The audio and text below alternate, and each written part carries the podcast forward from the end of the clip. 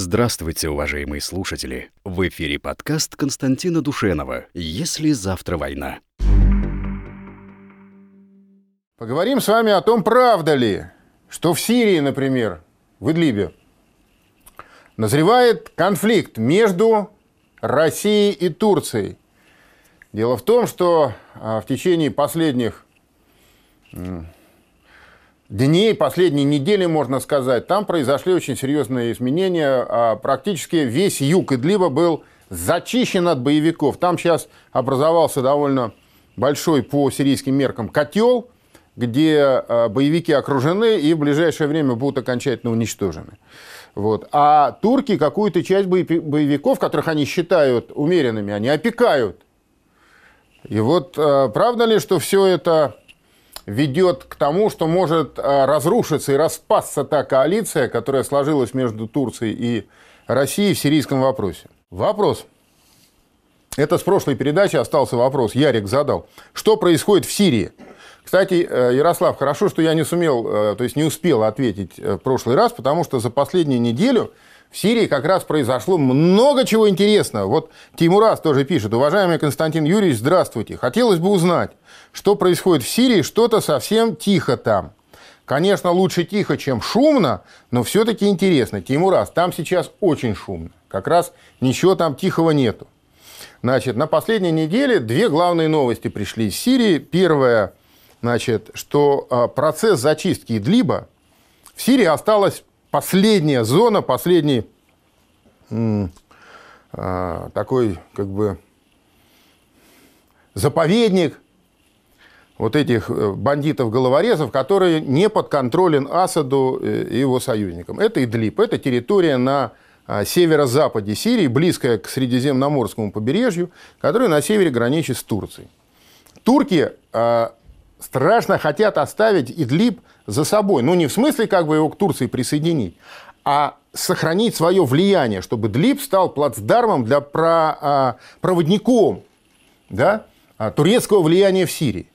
И поэтому они там выделили а, значит, часть этих головорезов, которые они назвали а, умеренной оппозицией, которые протурецкие, и которых Турция, значит, там снабжает оружием, инструкторами и так далее, и так далее, и так далее.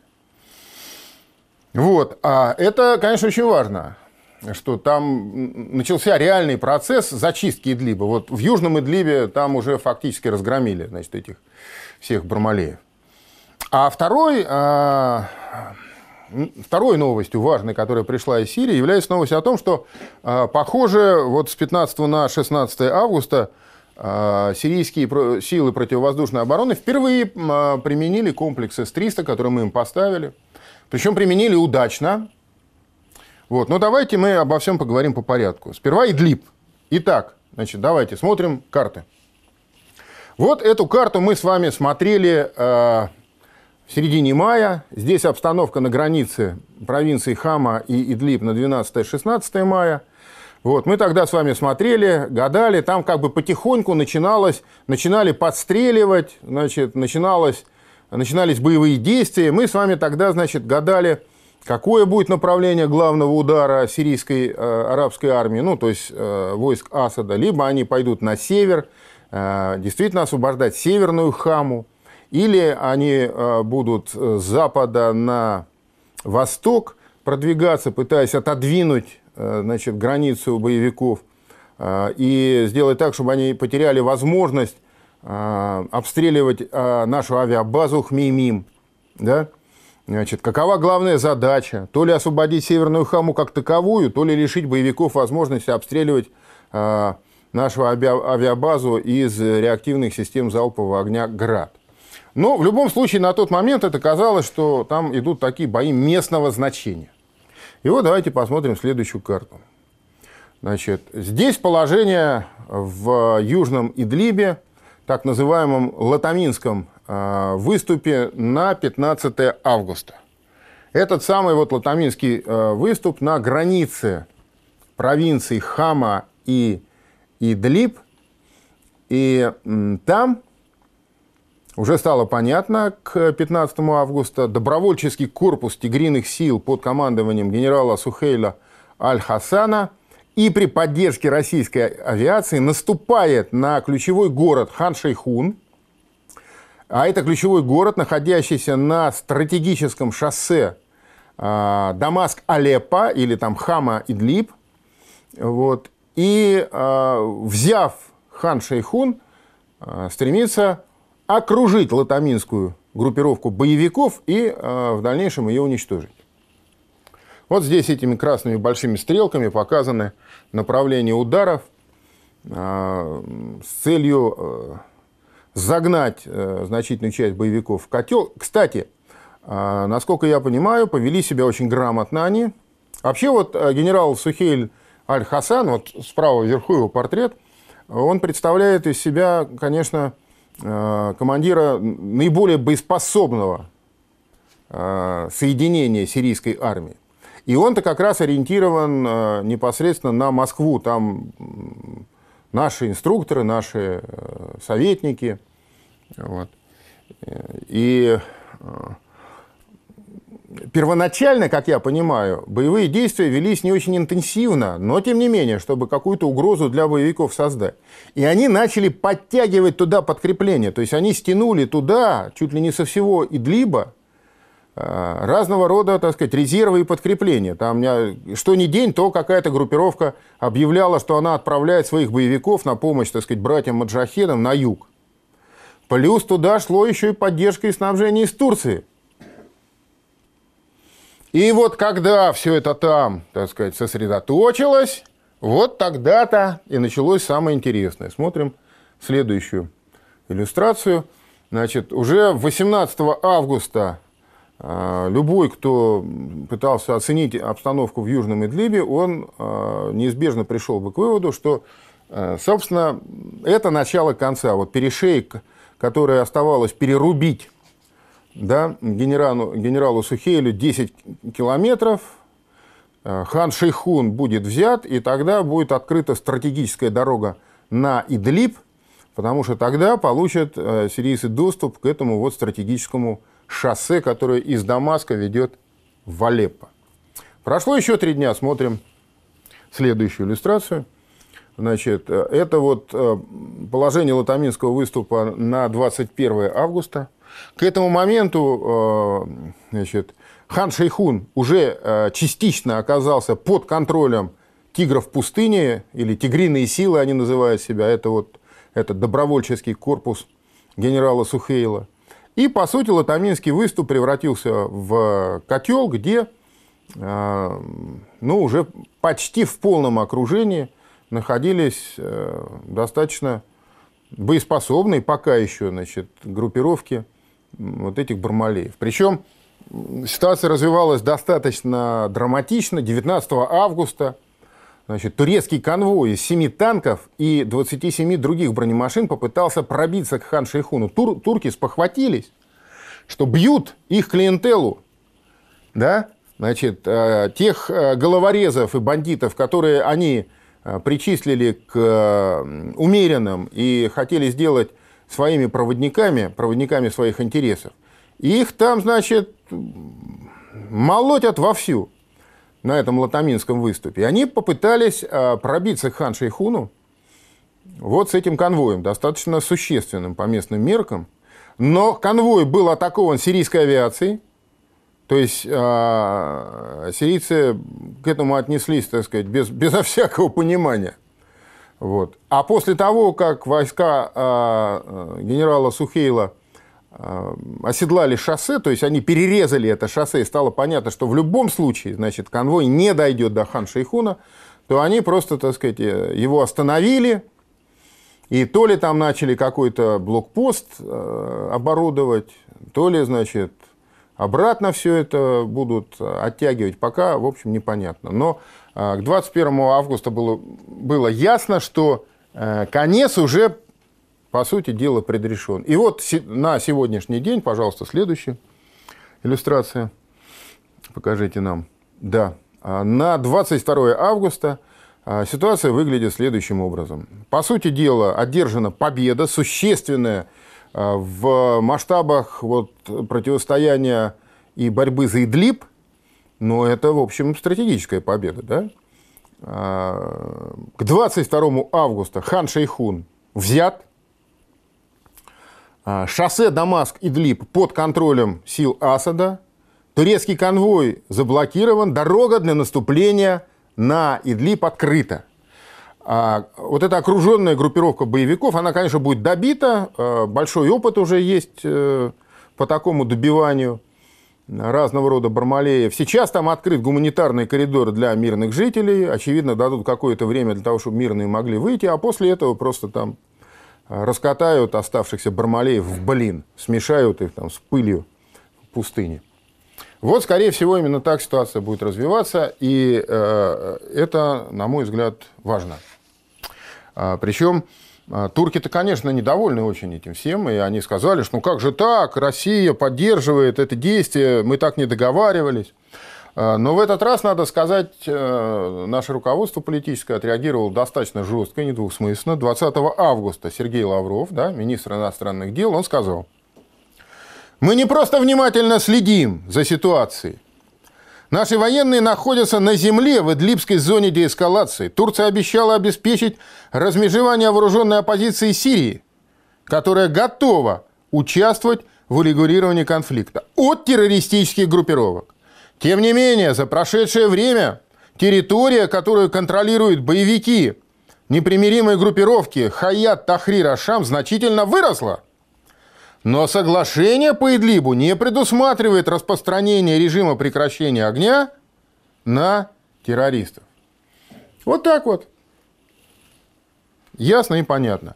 Как ситуация будет развиваться дальше, время покажет, но в целом уже очевидно, что то, что в свое время Путин сказал, когда его спросили, как э, он видит будущее Идлиба, Путин тогда ответил, что мы, в общем, не очень волнуемся насчет того, что вот наши турецкие партнеры, они сорвали те сроки, в которые обещали там, значит, демилитаризованную зону установить, разделить, значит, умеренных э, умеренную оппозицию от неумеренной оппозиции. Ну, мы, в общем, не очень, так сказать, волнуемся, что сроки затягиваются. Но в целом все должны понимать, что, конечно, вся территория Сирии должна перейти под контроль законного правительства. Ну и вот сейчас, как я понимаю, этот процесс начинает реализовываться. Теперь, что касается С-300. Значит, 15-16 августа в Сирии, похоже, значит, сирийские силы противовоздушной обороны под городом Масьяв впервые применили, успешно применили ЗРК С-300 и отразили ракетный удар а, еврейской авиации а, из воздушного пространства Ливана. Об этом написали сами э, еврейские газеты, ну, в частности, русскоязычные еврейские газеты об этом писали, но, как всегда, там половину переврали, половину придумали, придумали и так далее, и так далее, и так далее. Но если, значит, разобраться, в, сухо, в сухом остатке остается что? Значит, в ночь с 15 на 16 э, решили евреи проверить, грубо говоря, так сказать, на вшивость, на сгиб и на излом вот эти развернутые комплексы в районе Масьяфа и э, попытались нанести по ним удар из воздушного пространства Ливана. Ничего у них не получилось. А, все молчат в тряпочку, вот уже прошла неделя. Обычно, значит, еврейские средства массовой информации тут же начинают бить в литавры, трубить, значит, всех победили, всех там, так сказать, расколошматили и так далее. На этот раз мертвая тишина, ничего, так сказать, все, молчат, как в рот воды набрали. То есть в реальности у них ничего, ничего не получилось, ничего не вышло. Вот. А почему а, как бы эпицентром этих событий стал именно Масьяв, ну, в общем, тут понятно. А, именно рядом с Масьяфом расположен а, и дивизион зенитно-ракетных комплексов С-300, который мы сирийцам поставили. И там же рядом находится наш дивизион наших комплексов С-400. А почему именно там? А потому что этот город расположен э, в предгорьях. Там проходит такой хребет Ансария. Э, и центр города, самого города Масьяв, он расположен на высоте 450 метров над уровнем моря. А какие-то, э, возможно, площадки с инфраструктурой, с логистикой, где можно размещать ракетные комплексы, они, их можно еще и выше поднять. Потому что вообще средняя высота а, этого хребта Ансария 1200 метров, а отдельные вершины до полутора тысяч. Ну, я сомневаюсь, что там кто-то станет заталкивать там, значит, локаторы или пусковые установки на полторы тысячи километров, но даже если вы поднимете там на 600 или на 800 метров над уровнем моря, вы же понимаете сразу, как у вас обзор увеличивается. Вот. А, ну, в качестве примера, просто чтобы наглядно было, я приведу наш российский ракетный комплекс «Утес» или так называемый объект 100, сотка, э, на Черном море. Вот он, под Балаклавой. В скалах на высоте 600 метров вырублены стартовые позиции для этих ракет. Ну, это противокорабельные ракеты, но тем не менее, в данном случае это, это не, не важно. И, э, и там за счет того, что они вынесены на такую большую высоту, а, естественно, радиолокационные станции наведения целеуказания – то, по сути дела, а, они простреливают все Черное море. Там противокорабельные ракеты П-35 «Прогресс» стоят, еще старые, советские, но они уже модернизированные сейчас. Дальность 460 а, километров, и, по сути дела, значит, вот непосредственно с этих стартовых позиций они могут по пригородам Стамбула наносить удары. Вот. А, поэтому и в Масьяфе имея в виду выгодное его географическое расположение, собственно говоря, и были размещены вот наши зенитно-ракетные комплексы С-400. А потом и сирийские там же. Позиция просто очень выгодная. Давайте вот посмотрим иллюстрации. Вот это спутниковые снимки а, позиции возможной дислокации сирийских а, комплексов С-300 ПМ-2. Они, э, вот этот, э, непосредственно вот этот снимок, он появился в октябре 2018 года. И здесь вот отмечены основные элементы зенитно-ракетных комплексов, пусковые установки, радиолокационные станции, транспортно-заряжающие машины, ну и так далее, и так далее, и так далее. Теперь смотрим следующую иллюстрацию. Если разместить в Масьяфе вот, э, скажем, дивизион комплексов С-300 ПМ-2, а Россия передала Сирии, точных данных нет, 3 или 4 дивизиона, да, то вот для примера э, при том, что дальность обнаружения воздушных целей у этого комплекса 300 километров, а дальность поражения а, новыми ракетами вообще 250 километров. Для примера можно сказать, что вот до турецкой границы всего 85 километров оттуда, до а, английской базы, до базы Великобритании, военно-воздушной базы, а Акротире на Кипре 305 километров, а до северной границы Израиля всего 200 километров. 10 километров. Ну, а плюс еще, а, если эти сирийские комплексы оказываются подключены к управляющей системе, которая единая и для наших комплексов С-400, то их возможности, естественно, существенно возрастают. А у нас там, на Сирийском театре военных действий, развернута а, поляна Д-4М. Это автоматизированная система управления боевыми действиями зенитной ракетной бригады который может одновременно обрабатывать до 500 воздушных целей, сопровождать 250 целей, значит, там 20 защищенных каналов связи, взаимодействует с э, самолетами дальней, э, дальнего радиолокационного обнаружения и управления, может выдавать центральные э, целеуказания на 14 командных пунктов зенитно-ракетных комплексов, совместимо и с С-300, и с семействами а, зенитно-ракетных комплексов средней дальности БУК-М, ну и так далее, и так далее, и так далее. То есть, э, э, в принципе, получается достаточно плотная а, система, которая может обнаруживать, хорошо обнаруживать цели. Единственное, что проблема с горным рельефом Ливана как-то несколько, э, ну что ли, затрудняет это все, да? Но прежде чем поговорить вот об этой э, значит, проблеме с горным рельефом, я хочу немножко отвлечься и сказать, что вообще исторически Масьяв – это очень интересный город. Непростой город. Масьяв – это главная горная крепость ассасинов. Покажите вот нам. А, это вот, э, конечно, такие изображения репродукции. А, а секта ассасинов средневековая – это, это как бы такие ближневосточные арабские ниндзя. Ассасины или гашишины их называли. Это секта воины, которые были фанатично преданы руководителю и готовы были по одному его слову, так сказать, пожертвовать жизнью в любых обстоятельствах. А, в Западной Европе осталось множество страшных легенд об этих, значит, э, свирепых воинах и так далее. Вот сейчас, кстати говоря, в центре Масьяфа развалины этой крепости, ну, я не знаю, в центре или на, на окраинах Масьяв, развалины этой крепости довольно хорошо сохранились. Вот это вот, так сказать, горная а, твердыня ассасинов. Да. Ну вот, а что касается проблем противовоздушной обороны, которые там имеют место быть, а, они связаны с, со сложным рельефом местности.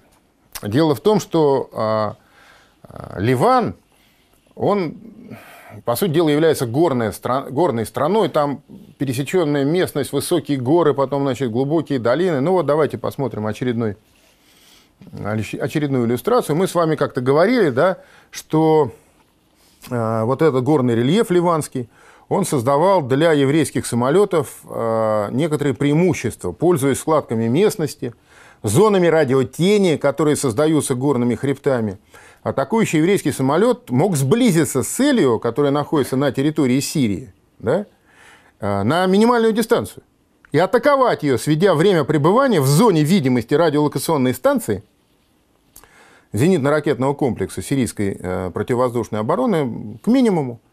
Потому что эти радиолокационные станции, они же сквозь горы видеть не могут.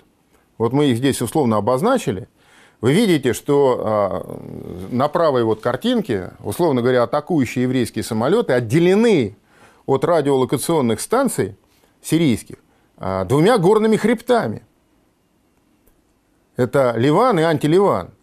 И как бы пользуясь, выскакивая, а, делая горку, выскакивая из-за гор ненадолго и применяя свое оружие – евреи пытались, так сказать, свести пребывание самолета в зоне видимости радиолокационной станции к минимуму. Ну и, в общем, у них это зачастую получалось, хотя это очень существенно ограничило и боевую эффективность оружия, которое они применяли. Давайте посмотрим еще одну э, значит, иллюстрацию. Вот слева это спутниковый снимок. Значит, вот это белые, это, это горные вершины в снегу да, значит, высоты э, Ливанских гор достигают двух с половиной километров. Значит, там все время лежит снег. Э, на северной это горный хребет Ливан, на юге это горная цепь Антиливан. Между ними располагается плодородная долина Бека. Да? И вот э, еврейские самолеты используют эти горные хребты – для того, чтобы избегать обнаружения радиолокационных станций сирийских. Да? И в итоге получается такая игра, значит, э, кто кого, а я вот быстренько выскочил из-за гор и ракету выстрелил, а я вот тебя быстренько обнаружил и тоже в тебя ракету выстрелил. Ну, короче, вот э, если посмотреть э, правую часть карты, то вот здесь видно, что Масьяв, место расположения дивизиона нашего дивизиона С-400 и дивизиона С-300 а, сирийского, он а, расположен достаточно выгодно, как раз вот в предгорьях горного хребта Ансарии или Эн-Нусайрия, да, средняя высота которого 1200 метров. Потому что остальные наши средства ПВО, которые прикрывают авиабазу Хмимим, там дивизион С-400, или при, прикрывают военно-морскую базу Тартус, а там дивизион С-300В4. Они находятся просто на побережье, и у них высота там 0, 5 метров над уровнем моря, 10 метров над уровнем моря.